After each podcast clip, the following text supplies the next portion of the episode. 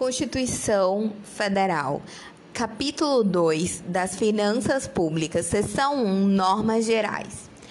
Artigo 163. Lei complementar disporá sobre 1. Finanças públicas. 2. Dívida pública externa e interna, incluídas das autarquias, fundações e demais entidades controladas pelo poder público. 3. Concessão de garantias pelas entidades públicas. 4 emissão e resgate de títulos da dívida pública. 5.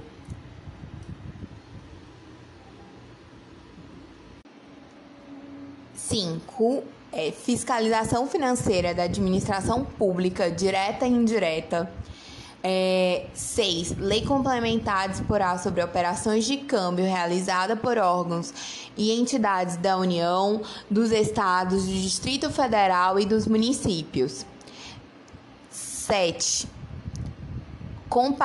É, lei complementar disporá sobre a compatibilização das funções das instituições oficiais de crédito da União, resguardadas as características e condições operacionais plenas das voltadas ao desenvolvimento regional.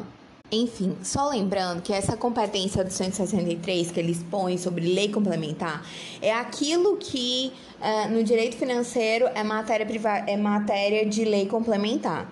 Mas não podemos esquecer, como já foi mencionado, já foi lido, que no, o artigo 24 estabelece a competência concorrente entre a União, os Estados e o Distrito Federal para legislar sobre direito tributário, direito financeiro penitenciário, urbanístico e econômico. Tá lá no inciso 1 do artigo 24. Então, a competência em matéria é, de direito financeiro é competência concorrente. Existe competência do município? Sim, existe competência do município. A competência do município, ela é uma competência com base no artigo 30, inciso 2. Compete aos municípios suplementar a legislação federal e estadual no que couber. Então, é, existe competência dos municípios, mas essa competência é um pouco limitada. A competência em matéria de direito financeiro é concorrente e existem algumas matérias que devem ser mediante lei complementar. Existe lei complementar? Existe a Lei 4.320, que foi originalmente concebida como lei ordinária, porque à época não existia necessidade de lei complementar. E como não existe inconstitucionalidade formal superveniente, é, ela foi recepcionada com status de lei complementar. Depois surgiu a Lei de Responsabilidade Fiscal, a LRF, que também é uma lei complementar. Só que essa LRF, apesar dela também falar dos mesmos temas da Lei 4.320, elas não, uma não revogou a outra, visto que a, o enfoque dela é diferente. É a responsabilidade na gestão fiscal, na gestão administrativa, orçamentária e tal. Esse é o enfoque da LRF. Sendo a 4.320 a verdadeira lei complementar de caráter geral em matéria financeira. Agora, seguindo, o artigo 164 da Constituição da República. A competência da União para emitir moeda será exercida exclusivamente pelo Banco Central. Parágrafo 1 do artigo 164 é vedado ao Banco Central, Bacen, conceder direta ou indiretamente empréstimos ao Tesouro Nacional e a qualquer órgão ou entidade que não seja instituição financeira. Parágrafo 2 O Banco Central poderá comprar ou vender títulos de emissão do Tesouro Nacional com o objetivo de regular a oferta de moeda ou a taxa de juros.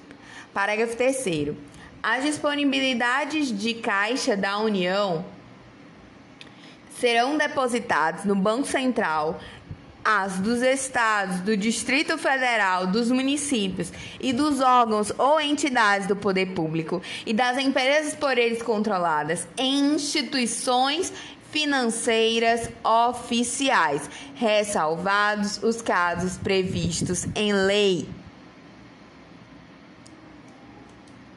Ou seja, é importante que se diga que a, a Casa da Moeda, ela não emite moeda.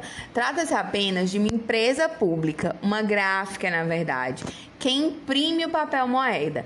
Quem faz a emissão da moeda é o Banco Central, pela disposição do artigo 164, parágrafo 2 Artigo 3 parágrafo 2 A o parágrafo terceiro também, só para é, reforçar, né, ele diz que as disponibilidades de Caixa da União são depositadas no Bacen, mas os outros entes todos, inclusive as entidades do poder público e instituições financeiras oficiais. Ah, e só lembrando, né, a Casa Moeda ela não emite moeda, ela é uma gráfica que imprime o papel moeda, quem faz a emissão é o Bacen. Continuando, artigo 165, seção 2 dos orçamentos. Artigo 165.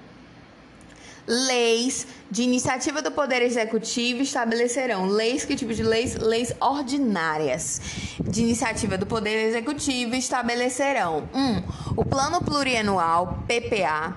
2. As diretrizes orçamentárias, LDO. 3. Os orçamentos anuais LOA. Vale consignar a crítica do Ricardo Lobo Torres. Ricardo Lobo Torres, ele, ele critica essa lei de diretrizes orçamentárias porque ambas as três leis são de competência do executivo. Então, essas diretrizes é, são feitas por um poder para que o mesmo poder siga, na, é, siga essas diretrizes. Ele diz que originalmente essa LDO foi concebida em países parlamentaristas. Nesses países parlamentaristas, o parlamento intervia no orçamento é, é através da LDO, de forma que para ele a LDO no Brasil ela somente serve para atrasar a LOA, o que realmente de fato acontece ao longo desses anos. Já houve LOA e, e PPA aprovados com diferença de dias em dezembro.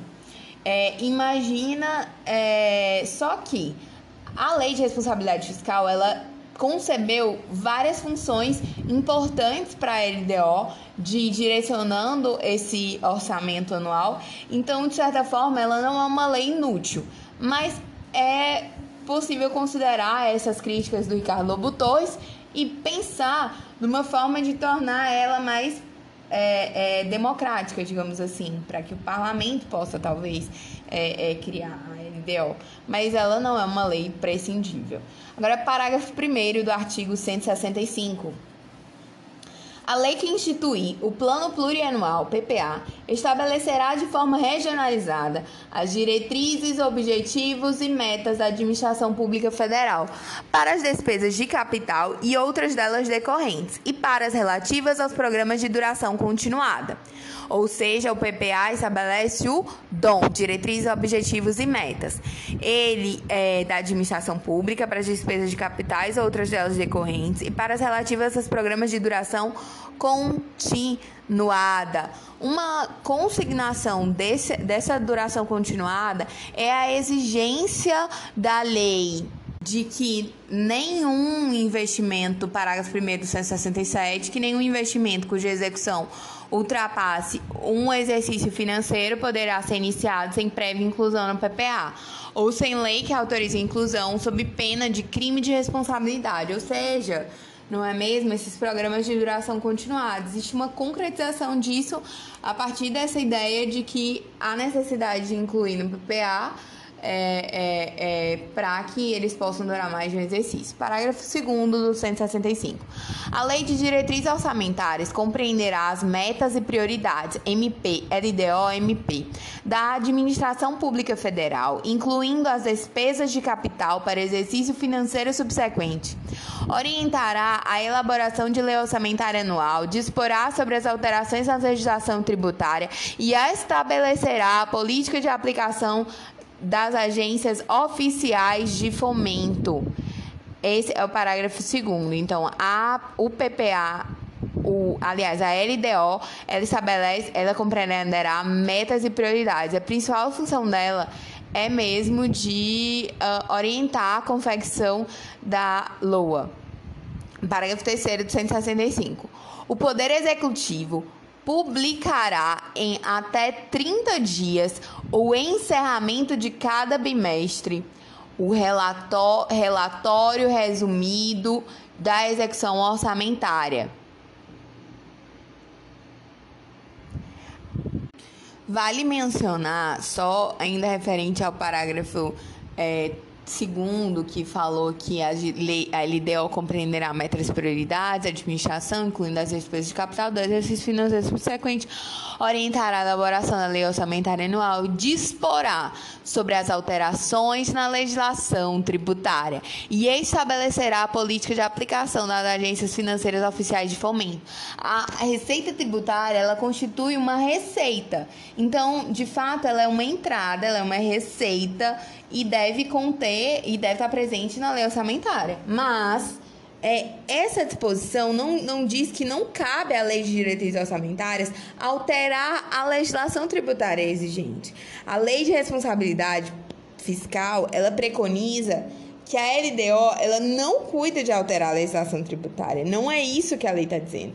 Não se aplica o princípio da anualidade ao direito tributário e também a legislação tributária, ela deve conter na, na, na, na LDO, no sentido de que ela é uma receita. E, e aí você vai alterar a legislação tributária para, por exemplo, é, é, se encaixar ali o orçamento. Porém, ela, a lei de diretrizes orçamentárias não cuida de alterar a legislação tributária. Seguindo, é, a gente já falou do parágrafo 3 do 165, que foi aquele que estabeleceu um prazo de 30 dias é, a, após o encerramento do bimestre para relatório resumido de execução orçamentária. Agora vamos para o quarto, parágrafo 4. Os planos e programas nacionais, regionais e setoriais previstos nessa Constituição serão elaborados em consonância com o PPA, Plano Plurianual, e apreciados pelo Congresso Nacional. Parágrafo 5 A lei orçamentária anual compreenderá 1. Um, o orçamento fiscal, ela é tripartite, né?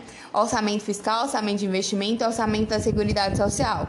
É, pode mudar no âmbito do Estado? Pode. A LOA, no âmbito do Estado de São Paulo, por exemplo, é quadripartite. Ela tem orçamento fiscal, orçamento de investimento, orçamento da Seguridade Social e precatório. Então, vamos lá. Parágrafo 5 A lei orçamentária anual compreenderá 1. Um, orçamento fiscal referente aos poderes da União, seus fundos, órgãos e entidades de administração direta e indireta, inclusive fundações instituídas e mantidas pelo poder público. 2. Orçamento de investimento das empresas que a União, direta e indiretamente, detém a maioria do capital com direito a voto. Orçamento de investimentos em que a União, direto ou indiretamente, detém a maioria do capital social com direito a voto, orçamento de seguridade social, abrangendo todas as entidades e órgãos a ela vinculadas, da administração direta ou indireta, bem como os fundos e fundações instituídos e mantidos pelo poder público, ou seja, todas, orçamento da Seguridade Social, ele inclui todas as entidades e órgãos a elas vinculadas, sem a palavra todas.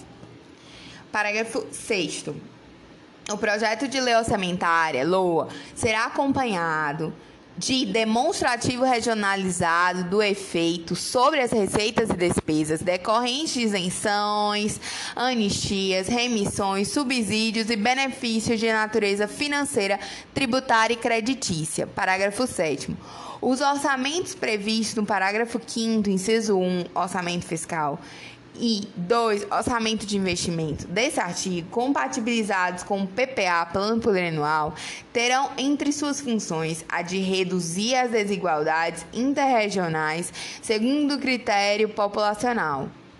Parágrafo 8 a lei orçamentária não conterá dispositivo estranho à previsão de receita e à fixação de despesa. Aqui consigna o princípio da exclusividade orçamentária, que tem uma vedação ao orçamento rabilongo ao orçamento com cauda, aquele orçamento cheio de penduricalhos, com lei, é, é, que os parlamentares jogam coisas que eles querem aprovar ali rapidamente no orçamento. Não pode.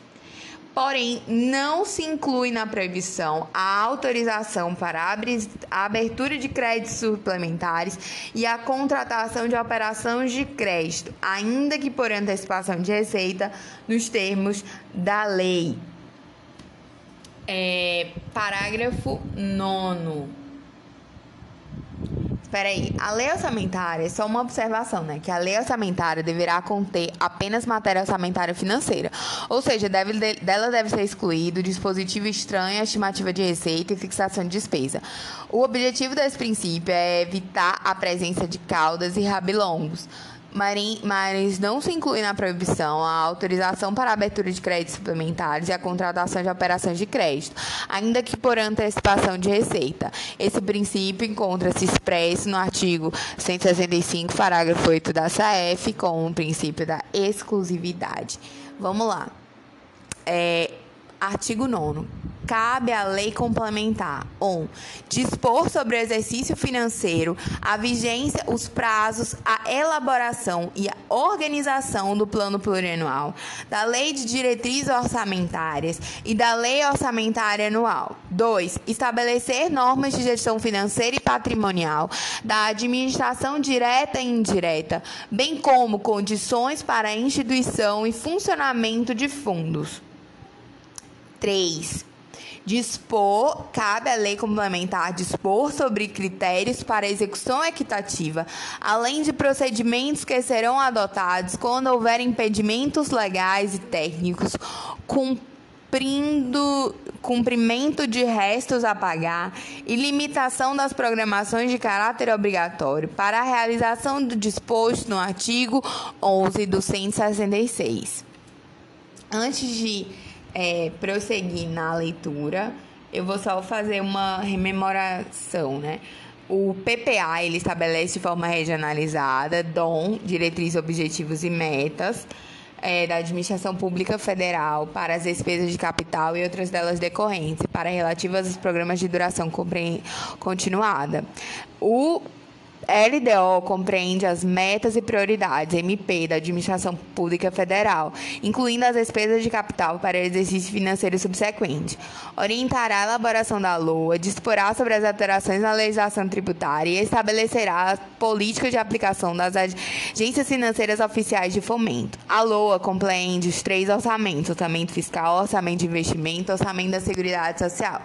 Agora, seguindo, é, de acordo com a emenda constitucional número 100, o artigo, o parágrafo 9 da inciso 3 dispõe da seguinte maneira agora.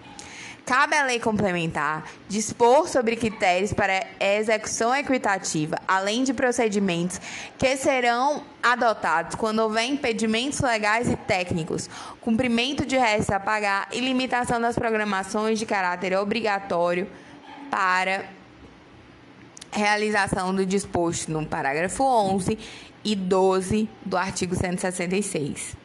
Então, teve essa acrescentação no parágrafo 12 e uh, segue basicamente igual. Agora, parágrafo 10, também acrescentado pela Emenda Constitucional 100 de 2019. A administração tem o dever de executar as programações orçamentárias, adotando os meios e as medidas necessários, com o propósito de garantir a efetiva entrega de bens e serviços à sociedade. Parágrafo 11. O disposto no parágrafo 10 desse artigo, nos termos da Lei de Diretrizes Orçamentárias, 1. Subordina-se ao cumprimento de dispositivos constitucionais e legais que estabeleçam metas fiscais ou limites de despesas e não impede o cancelamento necessário à abertura de créditos adicionais. O disposto no parágrafo 10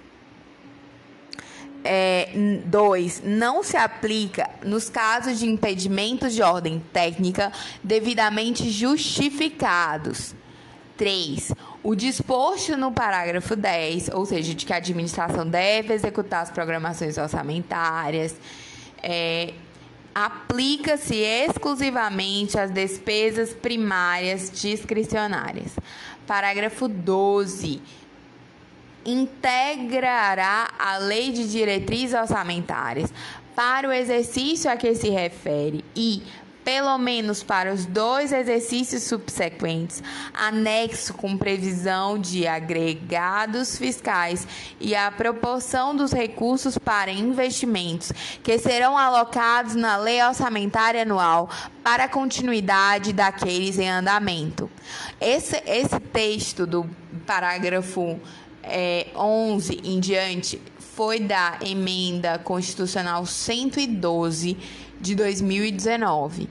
É, o parágrafo 12 ele está dizendo que a lei de diretrizes orçamentárias ela e para, os, para o exercício a que se refere, para os dois subsequentes, ela conterá anexo com previsão de agregados fiscais e proporção de recursos para investimentos que serão alocados na LOA para a continuidade daqueles em andamento. Parágrafo 3 o disposto no inciso 3 do artigo 9 do, e nos parágrafos 10, 11 e 12 desse artigo, aplica-se exclusivamente aos orçamentos fiscais e da Seguridade Social da União, ou seja, não inclui o orçamento de investimento. Parágrafo 10, 14. A lei orçamentária anual poderá conter previsão de despesa para exercícios seguintes com a especificação dos investimentos plurianuais e daquele sem andamento, daqueles em andamento. Parágrafo 15. A União organizará e manterá registro centralizado de projetos de investimento contendo, por Estado ou Distrito Federal, pelo menos análises de viabilidade, estimativas de custos e informação sobre a execução física e financeira. Ou seja, a União ela organizará e manterá um registro centralizado de projetos de investimento, contendo por Estado ou DF, né, pelo menos análise de viabilidade, estimativa de custo informações sobre a execução física e financeira. CF em 20 dias, dia 12, parte 2. Artigo 166. Os projetos de lei relativos ao plano plurianual, às diretrizes orçamentárias, ao orçamento anual e aos créditos adicionais serão apreciados pelas duas casas do Congresso Nacional na forma de regimento comum. Atenção, olha, o plano plurianual, as diretrizes orçamentárias, o orçamento anual e os créditos adicionais devem ser aprovados mediante projeto de lei. Parágrafo 1 caberá a uma comissão mista permanente de senadores e deputados. 1. Um, examinar e emitir parecer sobre os projetos referidos nesse artigo e sobre as contas apresentadas anualmente pelo presidente da República. 2. Examinar e emitir parecer sobre os planos e programas nacionais, regionais e setoriais nesta Constituição previstos nessa Constituição e exercer o acompanhamento e a fiscalização orçamentária sem prejuízo da atuação das demais comissões do Congresso Nacional e de suas casas criadas de acordo com o artigo 58.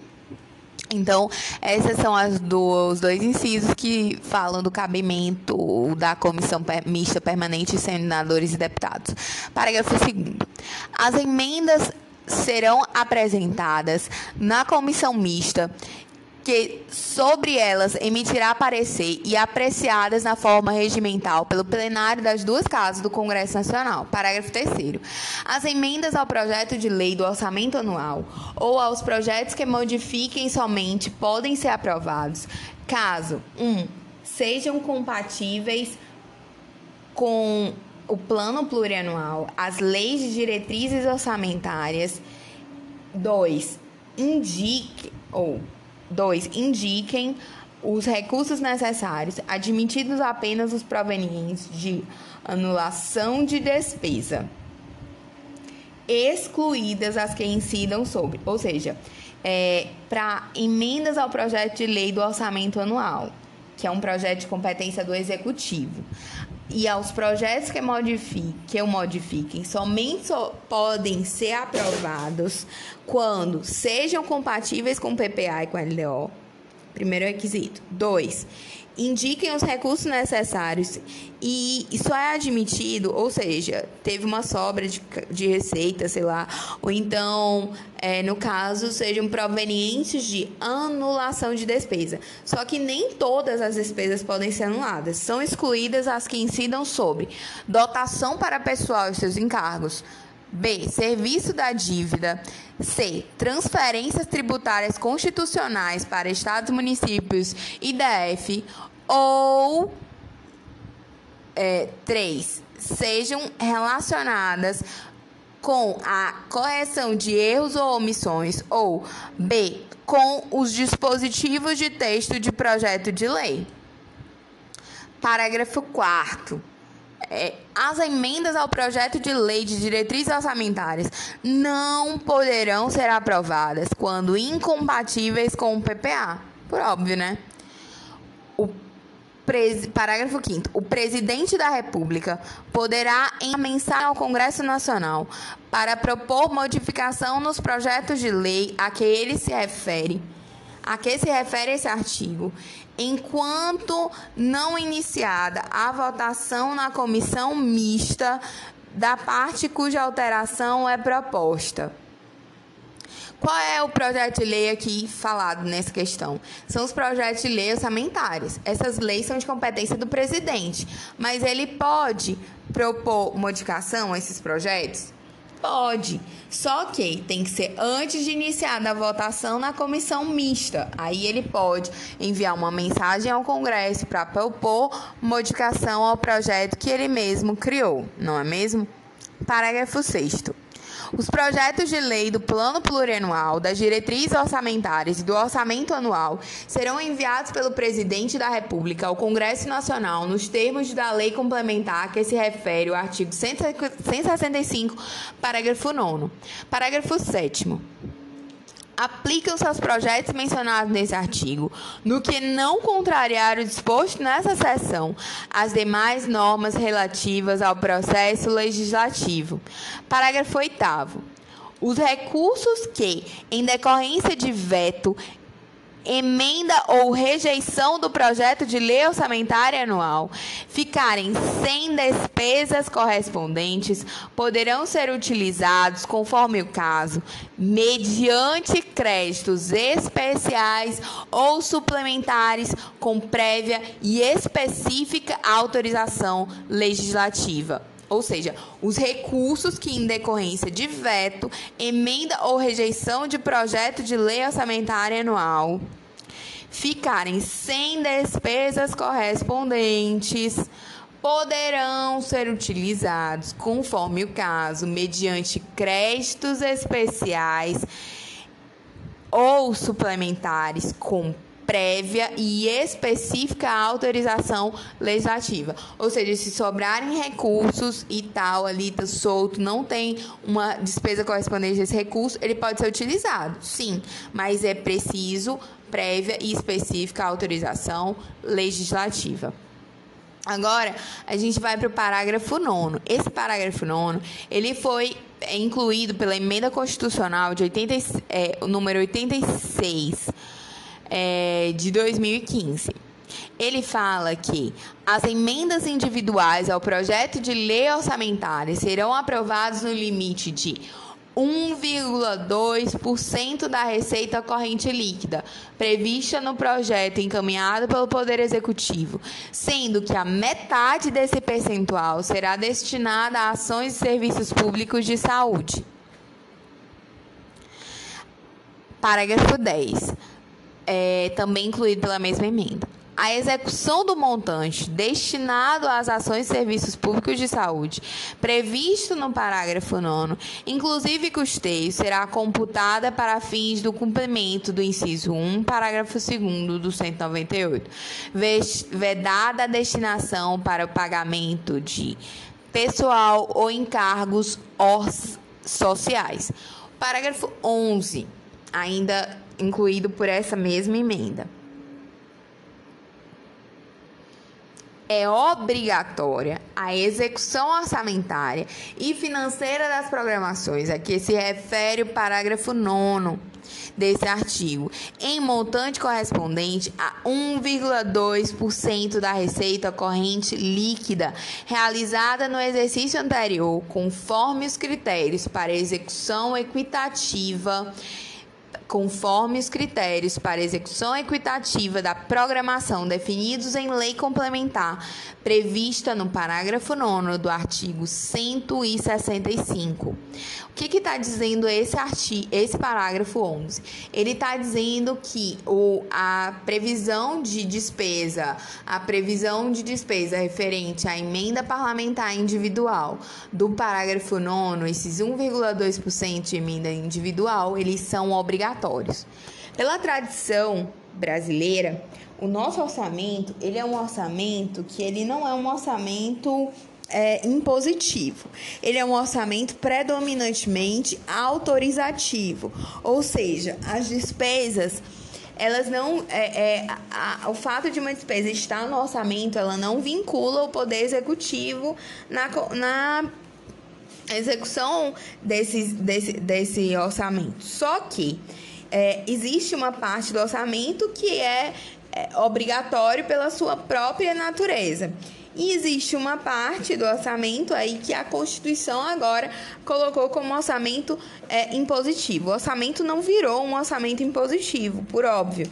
Mas acontece que houve sim uma mitigação desse, dessa questão e o orçamento agora tem uma parte dele que é impositiva. Essas emendas individuais. A crítica doutrinária, por exemplo, Ricardo Lobo Torres, ele, ele diz que, na verdade, os parlamentares eles desconfiam muito do executivo, eles não querem ficar na mão do executivo e, por isso, eles é, tentaram de tudo para tornar esse orçamento impositivo. Até já teve um, uma lei de Estado que tentou tornar impositivo é, as alterações à lei de orçamento por meio parlamentar. Só que veja bem, é, isso não tem o menor cabimento. O executivo está lá na execução, falta a receita não se concretiza, não é, é não ocorre realmente aquela arrecadação esperada. E aí ele simplesmente não pode contingenciar, porque as verbas é, é, é, colocadas no orçamento pelo legislativo têm uma, uma qualidade superior. Não.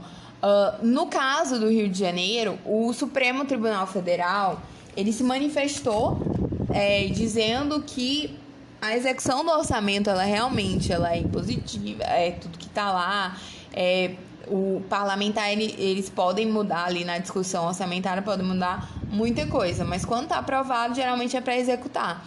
Mas em caso de grave crise, né, justificado, pode haver uma redução equitativa tanto no poder judiciário quanto no poder executivo, óbvio, né? Que tem que se respeitar uma proporcionalidade e não pode se escolher um poder para sofrer toda a o contingenciamento.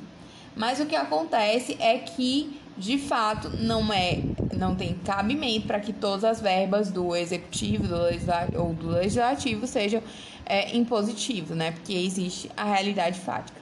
Mas aí o que, que acontece? Essa parte do orçamento, esses 1,2%, é, que os parlamentares é, usam a título de emenda individual, eles são orçamento considerado orçamento impositivo. Agora, seguindo, parágrafo 12 do mesmo artigo, né? A garantia da execução de que trata o parágrafo 11 desse artigo aplica-se também às programações incluídas por todas as emendas de iniciativa de bancada de parlamentares, de Estado ou do Distrito Federal, no montante de 1% da receita corrente líquida realizada no exercício anterior. Outro exemplo aqui de execução uh, obrigatória. Agora, parágrafo 13 as programações orçamentárias previstas é, nos parágrafos 11 e 12 desse artigo não serão de execução obrigatória nos casos dos impedimentos de ordem técnica. Parágrafo 14 para fins de cumprimento do disposto nos parágrafos 11 e 12 desse artigo, os órgãos de execução deverão observar, nos termos da Lei de Diretrizes Orçamentárias, cronograma para análise e verificação de eventuais impedimentos das programações e demais procedimentos necessários à viabilização da execução dos respectivos montantes. Parágrafo 16. Quando a transferência obrigatória da União para a execução da programação prevista nos parágrafos 11 e 12 desse artigo for destinada a estados, ao Distrito Federal e a municípios, independerá da adimplência do ente federativo destinatário e não integrará a base de cálculo da receita corrente líquida de aplicação dos limites de despesa de pessoal de que trata o caput do artigo 169. Essa redação também foi dada pela Emenda Constitucional 100, esse é o parágrafo 16. A Emenda Constitucional 100 revogou o parágrafo 15, por isso que a gente não leu. Parágrafo 17. Os restos a pagar provenientes das programações orçamentárias previstas nos parágrafos 11 e 12 poderão ser considerados para fins de cumprimento de execução financeira até o limite de 0,6% da receita corrente líquida realizada no exercício anterior, para as programações das emendas individuais e até o limite de 0,5 5 décimos por cento para as programações das emendas de iniciativa de bancada de parlamentares dos estados e Distrito Federal. Parágrafo 18 do artigo 166. Se for verificado que a reestimativa de receita reestimativa de receita e da despesa poderá resultar no não cumprimento da meta de resultado fiscal estabelecida na Lei de Diretrizes Orçamentárias, os montantes previstos nos parágrafos 11 e 12 desse artigo poderão ser reduzidos até a mesma proporção da limitação incidente sobre o conjunto das demais despesas discricionárias. Parágrafo 19. Considera-se equitativa a execução dos programas de caráter obrigatório que observe critérios objetivos e imparciais e que atenda de forma igualitária e impessoal as emendas apresentadas independentemente da autoria. Parágrafo 20. As programações de que trata o parágrafo 12 desse artigo, quando versarem sobre o início de investimentos com duração de mais de um ano de exercício financeiro ou cuja execução já tenha sido iniciada, deverão ser objeto de emenda pela mesma bancada estadual a cada exercício até a conclusão da obra ou do empreendimento. Agora vamos para o artigo de 167 são vedados 1. Um, o início de programas ou projetos não incluídos na Lei Orçamentária Anual, LOA. 2. São vedados a realização de despesas ou a assunção de obrigações diretas que excedam os créditos orçamentários ou adicionais. 3. São vedados a realização de operações de crédito que excedam o montante das despesas de capital, ressalvadas autorizadas mediante créditos suplementares ou especiais com finalidade precisa, aprovados pelo Poder Legislativo por maioria absoluta. 4. São vedados a vinculação de receita de impostos a órgão fundo ou despesa ressalvados a repartição do produto da arrecadação de impostos a que se refere os artigos 158 e 159. A destinação de recursos para as ações e serviços de para as ações e serviços de saúde, para as ações e serviços públicos de saúde, para a manutenção e desenvolvimento do ensino e para realização de atividades de administração tributária, como determinado respectivamente pelos artigos 198, 100, parágrafo 2 212 e 37, inciso 22, e a prestação de, de garantias às operações de crédito por antecipação de receitas previstas no artigo 165, parágrafo 8, bem como disposto no parágrafo 4 desse artigo. É possível perceber que o inciso 4 do artigo 167, ele estabelece um princípio da não vinculação de impostos. Esse princípio tributário, ele é aplicado à esfera tributária impostos. Regra, os impostos são não vinculados. A destin... a... O, o, o, imposto é duplamente não vinculado. Ele é não vinculado a uma prestação do Estado e ele é não vinculado a, o produto da arrecadação não é vinculado. Diferente de outras espécies tributárias, como a taxa e as contribuições é, e as contribuições.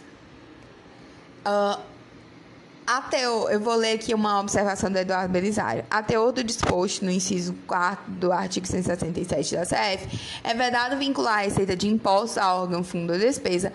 A regra apanha a situação concreta que lei local implicou majoração do ICMS, destinando-se o percentual acrescido a um certo propósito, aumento de capital de caixa econômica para financiamento de programa habitacional inconstitucionalidade dos artigos 3 4 5 6 7 8 9 da Lei 6556 de 89 do Estado de São Paulo. É, vamos lá. Então, agora o inciso 5. É vedado, são vedados a abertura de crédito suplementar ou especial sem prévia autorização legislativa e sem indicação de recursos correspondentes. ou seja, a abertura de crédito suplementar ou especial depende de autorização legislativa.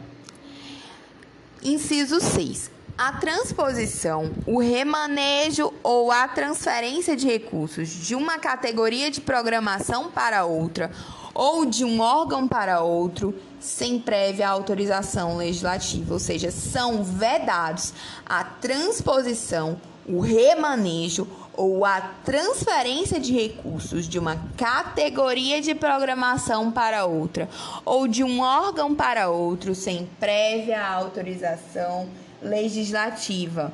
Então imagina, se um município pediu é, 450 milhões emprestados a título de, enfim, uma operação de crédito com uma instituição financeira internacional. Ele pediu esses 450 milhões, mas ele conseguiu executar a obra com 400 milhões, ficou sobrando esses 50 milhões. Ele pode pegar esses 50 milhões e pagar folha de pessoal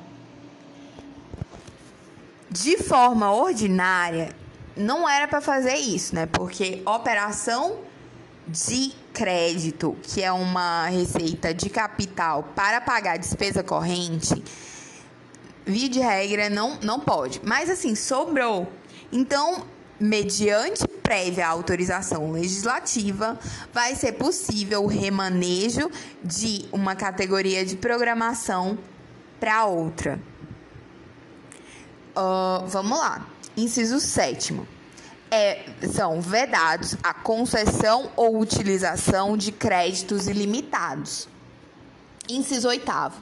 São vedados a utilização, sem autorização legislativa específica, de recursos dos orçamentos fiscal e da Seguridade Social para suprir necessidade ou cobrir déficit de, empresas, fundações e fundos, inclusive dos mencionados no artigo 165, parágrafo 5 então, até que mediante autorização legislativa específica, é possível sim utilizar recursos do orçamento fiscal e da Seguridade para suprir ou cobrir déficits de empresas, fundações e fundos. É, vamos lá. É, nono. Inciso nono são vedados a instituição de fundos de qualquer natureza sem prévia autorização legislativa. 10. São vedados a transferência voluntária de recursos e a concessão de empréstimos, inclusive por antecipação de receita, pelos governos federal e estaduais e suas instituições financeiras para pagamento de despesas com pessoal ativo, inativo e pensionista dos estados, do DF e dos municípios. 11 A utilização de recursos provenientes de contribuições sociais, de que trata o 195, inciso 1, a linha A, e 2 para a realização vedada a utilização dos recursos provenientes das contribuições sociais para a realização de despesas distintas do pagamento de benefícios do regime geral de previdência social, de que trata o, o artigo 201. Isso aqui é até complicado, né? Porque existe a possibilidade de desvinculação das receitas, né? A DRU da União e agora, até por uma emenda constitucional, existe essa possibilidade, foi estendida até os estados e municípios. Está, tem previsão na, no ADCT. Para, faz 30 anos que essa medida, que essa é, observação temporária continua aí sendo re, é, é, postergada via emenda constitucional. Parágrafo 1 nenhum, nenhum investimento cuja execução ultrapasse um exercício financeiro poderá ser iniciado sem prévia inclusão no PPA ou sem lei que autorize a inclusão, sob pena de crime de responsabilidade. Ou seja, gente, isso é muito importante. Tem que incluir no PPA se for passar de um ano, porque é, pode ser configurado crime de responsabilidade. Parágrafo 2.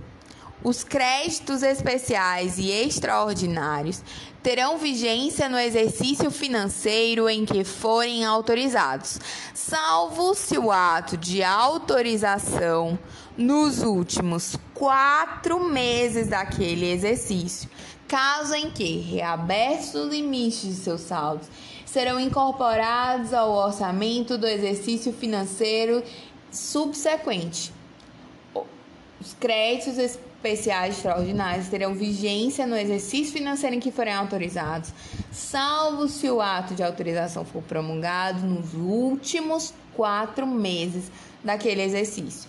Caso em que reabertos os limites de seus saldos serão incorporados ao orçamento do exercício financeiro subsequente. Parágrafo 3 A abertura de crédito, a abertura de crédito extraordinário somente será admitida para atender despesas imprevisíveis e urgentes, como as decorrentes de guerra, comoção interna ou calamidade pública, observado e disposto no artigo 62. É importante que o crédito extraordinário ele somente será admitido para despesas imprevisíveis e urgentes o artigo 62 da Constituição, que ele manda observar, ele diz que em caso de relevância e urgência, o presidente da República poderá adotar medidas provisórias com força de lei, devendo submetê-las de imediato ao Congresso Nacional. Ou seja, gente, o crédito extraordinário, diferente do crédito suplementar e adicional, ele pode ser aberto, ele pode é, ser objeto de medida provisória. Parágrafo 4 é permitida a vinculação de receitas gerada pelos impostos a que se referem os artigos 155 e 156 e dos recursos de que tratam artigo, os artigos 157, 158, 159 1, 159 e 1, é, e A e B e 2, para prestação de garantia e contra-garantia à União. Ou seja, não tem aquele princípio da não vinculação de impostos? Ok. Ele tem aquelas exceções daqueles parágrafos anterior que a gente leu, e agora tem as exceções aqui do parágrafo 4 ele diz assim: é permitida a vinculação de receitas próprias geradas de impostos a que se refere 155, 156, 157, 158, 159 para prestação de garantia ou contra-garantia à União para pagamento de débitos para com esta.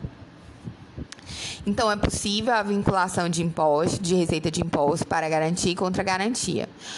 Parágrafo 5. A transposição, o remanejamento ou a transferência de recursos de uma categoria de programação para outra poderão ser admitidos no âmbito das atividades de ciência, tecnologia e inovação, com o objetivo de viabilizar os resultados dos projetos restritos a essas funções, mediante ato do Poder Executivo, sem necessidade de prévia autorização legislativa prevista no inciso 6 desse artigo. Ou seja, o inciso 6 do artigo 167, ele prevê que, via de regra, o remanejamento a transferência de uma categoria de programação para outra só pode ser admitido excepcionalmente e mediante prévia autorização legislativa.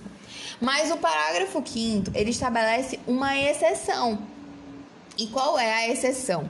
A exceção é quando o remanejamento ou a transferência de uma categoria de programação para outra se der no âmbito de atividades de ciência e tecnologia, tecnologia e inovação, com o objetivo de viabilizar os resultados dos projetos restritos a essas funções, mediante ato do Poder Executivo, ou seja, tipo decreto e tal. Tudo isso é possível. Nós vimos também que é possível, sem prévia autorização legislativa, a abertura de crédito suplementar ou especial sem recursos correspondentes. É possível sim a abertura de crédito suplementar ou especial sem prévia autorização legislativa. Essa é uma das formas de alterar o orçamento, que é a exceção a essa necessidade de prévia autorização legislativa. Só que acontece que essa alteração ela é quantitativa e ela tem que respeitar um limite. Esse limite está nas legislações correlatas de direito financeiro. Essa abertura, é, vou explicar melhor é, é possível alterar, é possível a abertura de crédito adicional por decreto para reforçar a dotação orçamentária até um certo limite. É, mas é a abertura por decreto. Ele é autorizado por lei, geralmente está atualizado no orçamento. Então, essa, essa, essa ausência de, de previsão em, em lei, essa possibilidade de, de é, abertura mediante decreto, ela é excepcional e ela não, não é uma, uma autorização genérica, ela é uma, um, um, um reforço, ou seja, ela é um aditivo, ela é uma alteração quantitativa. Ela não muda a categoria de programação. Você entende? É um reforço de dotação orçamentária. Ela não muda categoria de programação. Quem muda a categoria de programação é essa única exceção do artigo 167, parágrafo 5 que a gente leu, que foi essa de, de uh, tecnologia e tal, essas coisas. De, enfim, inovação, tecnologia, ciência, tecnologia, enfim. Seguindo. Uh, parágrafo, aliás, artigo 168. Os recursos correspondentes às dotações orçamentárias, compreendidos os créditos suplementares e especiais, destinados aos órgãos do Poder Legislativo e Judiciário, do Ministério Público e da Defensoria Pública, ser-lhe-ão entregues até o dia 20 de cada mês, em duodécimos na forma da lei complementar que se refere ao artigo 165, parágrafo 9. Esse duodécimo ele é impositivo, mas é óbvio que é, há casos excepcionais, como foi o caso do Rio de Janeiro, que houve uma redução proporcional até nesse duodécimo, né? No sentido de todos os poderes, a arrecadação foi menor, todos os poderes acabaram reduzindo. Artigo 169.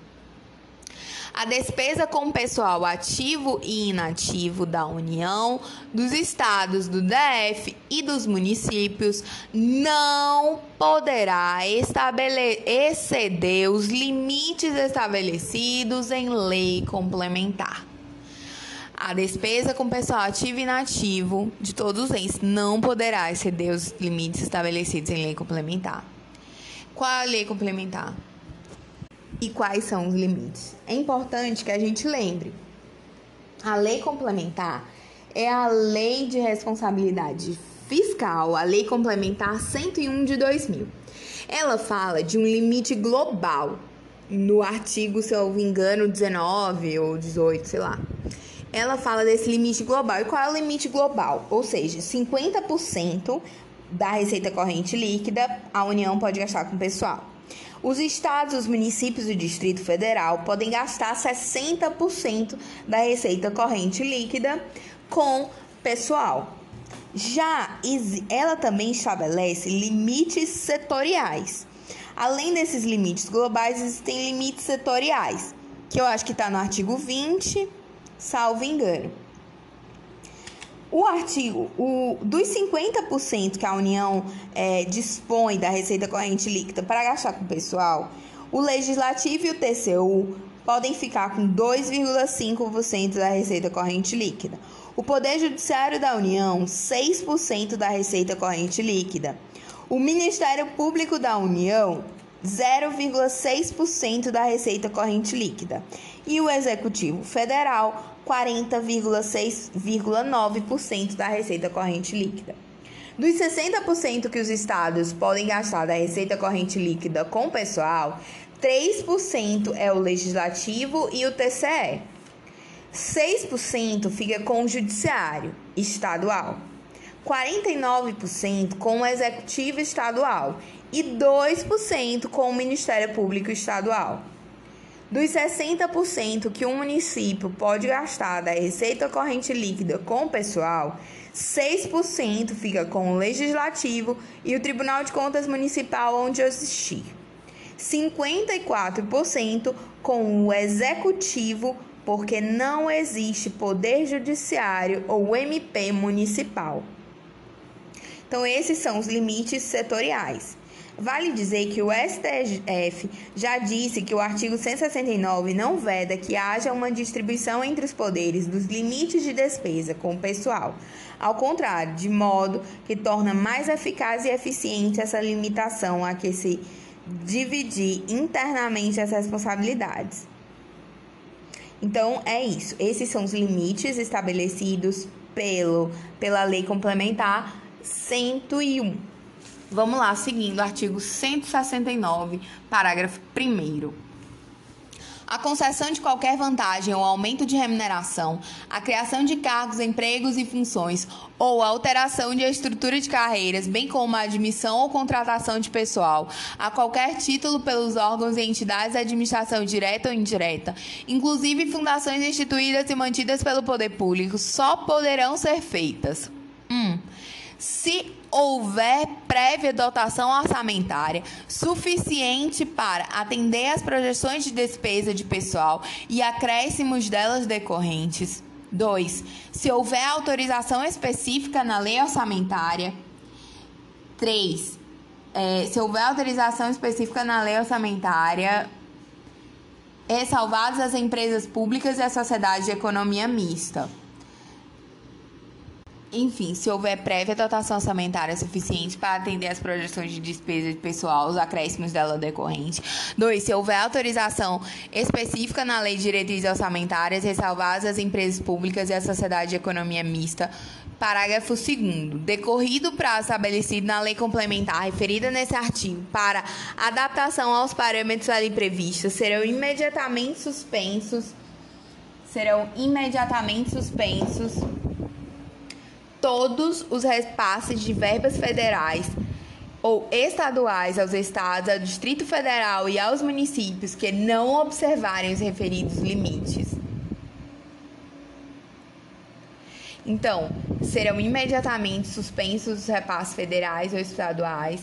Enfim, a lei complementar, ele estabelece um prazo. Que lei complementar? É a lei complementar é, a 101, que é a LRF, ela também fala desse prazo, salvo engano, no artigo 23.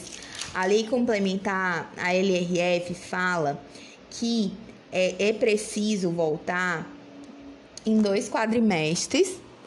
A, no caso de ultrapassagem, o poder deve retornar ao limite em dois quadrimestres. Então, é o poder. Não, é, não, não adianta o, o poder deve retornar, o ente, né? O ente que deve retornar aos dois quadrimestres. Não, ele vai ser é, punido, ele vai ser punido com essa punição aí que dispõe o artigo 169. Então, é, é bem salvo, claro, se for o último ano do mandato. Aí existe um pequeno problema. Óbvio que não vai dar para retornar os limites em dois quadrimestres, pois se você estiver no segundo semestre do último ano de mandato, não dá para respeitar esse prazo. Então, ele tem que retornar o limite antes desse prazo de dois quadrimestres. É, a gente pode ler depois a Lei Complementar 101. Parágrafo 3 para o cumprimento dos limites estabelecidos com base nesse artigo, durante o prazo fixado na lei complementar referida no caput, a União, os Estados, DF e os municípios adotarão as seguintes providências. Quais providências? Inciso 1. Primeiro, reduz em pelo menos 20% das despesas com cargo em comissão e funções de confiança. Essa redução, o STF já se manifestou que essas reduções aí elas, se, elas não podem implicar em redução salarial, porque existe a vedação, a, diminuição do valor que, que o servidor recebe, é, a, a diminuição do valor do salário. Então, o que, que acontece? É, existe também essa. Dois, exoneração dos servidores não estáveis. Então, essa, essas duas hipóteses. Aí o parágrafo 4 vem aí. Se as medidas adotadas com base no parágrafo anterior não forem suficientes para assegurar o cumprimento da determinação da lei complementar referida nesse artigo, o servidor estável poderá perder o cargo, desde que ato normativo motivado de cada um dos poderes e especifique a atividade funcional, o órgão ou unidade administrativa, objeto da redução de pessoal. Parágrafo 5. O servidor que perdeu o cargo na forma do parágrafo anterior fará jus à indenização correspondente a um mês de remuneração por cada ano de serviço. Então, é importante essas disposições aqui bem sérias. E por fim, tem um parágrafo sétimo que diz que a lei federal disporá sobre as normas gerais a serem obedecidas na efetivação do disposto no parágrafo 4 Exatamente. A lei complementar 101 dispõe no artigo 23 que eu vou ler aqui pra gente. Se a despesa total com pessoal do poder ou órgão referido no artigo 20 ultrapassar os limites definidos no mesmo artigo, sem prejuízo das medidas previstas no artigo 22, o percentual excedente terá de ser eliminado nos dois quadrimestres seguintes, sendo pelo menos um terço no primeiro, adotando-se, entre outras, as providências do parágrafo 3 e 4 do 169 da Constituição. Parágrafo 1.